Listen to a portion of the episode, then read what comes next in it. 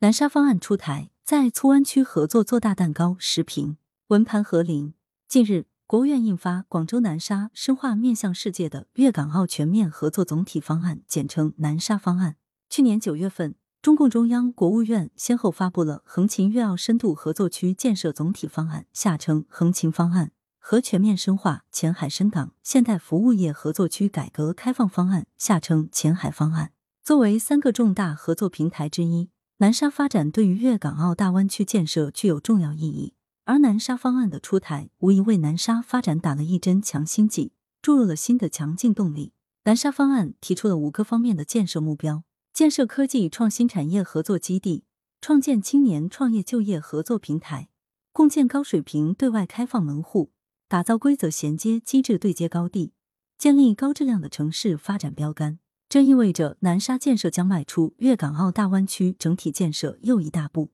细看南沙方案首条任务，即建设科技创新产业合作基地，着墨颇多，意味着南沙的建设重点在于创新，正对应粤港澳合作的重点创新。有媒体提到，香港很多声音质疑该政策会对香港等地构成挑战，这是极其错误的观点。从过去的发展经验来看，之所以粤港澳地区能够自发的实现一体化发展。是因为港澳的限制条件，迫使两地需要在内地寻求更低廉的要素和更广阔的市场，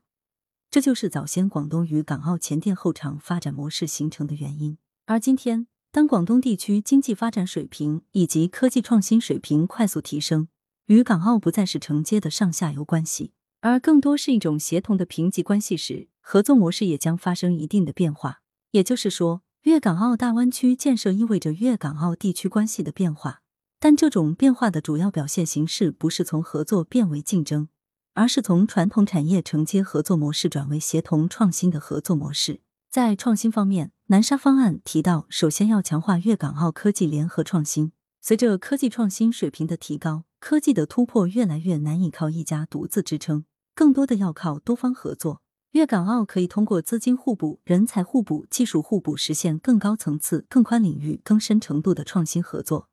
这对于提升地区整体创新能力有着重要意义。而在打造重大科技创新平台和培育发展高新技术产业方面，内地相比港澳优势明显。港澳依托内地的产业集群，能够寻求在全球价值链和产业链更高位的突破。南沙致力于推动国际化高端人才集聚，不仅通过政策手段聚拢人才，还通过提升自身硬实力，用产业和机会去吸引人才。这样也方便港澳的教育资源反哺内地产业市场。南沙与港澳的合作关系不仅体现在创新一个方面，还体现在区域一体化的经济效应上。二零二零年四月十日，在中央财经委员会第七次会议上，习近平总书记强调要构建以国内大循环为主体、国内国际双循环相互促进的新发展格局。在双循环的大格局下，粤港澳大湾区建设的优势，便是能够很好的兼顾内循环和外循环。一方面，粤港澳大湾区的合作，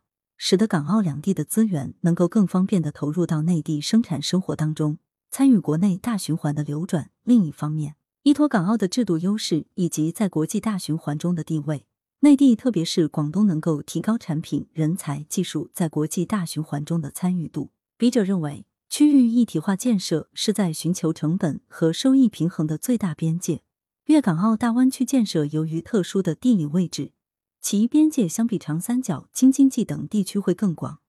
区域一体化的行进过程中，各地将更有效发挥协同作用。正如广州市委副书记、市长郭永航在新闻发布会上所言：“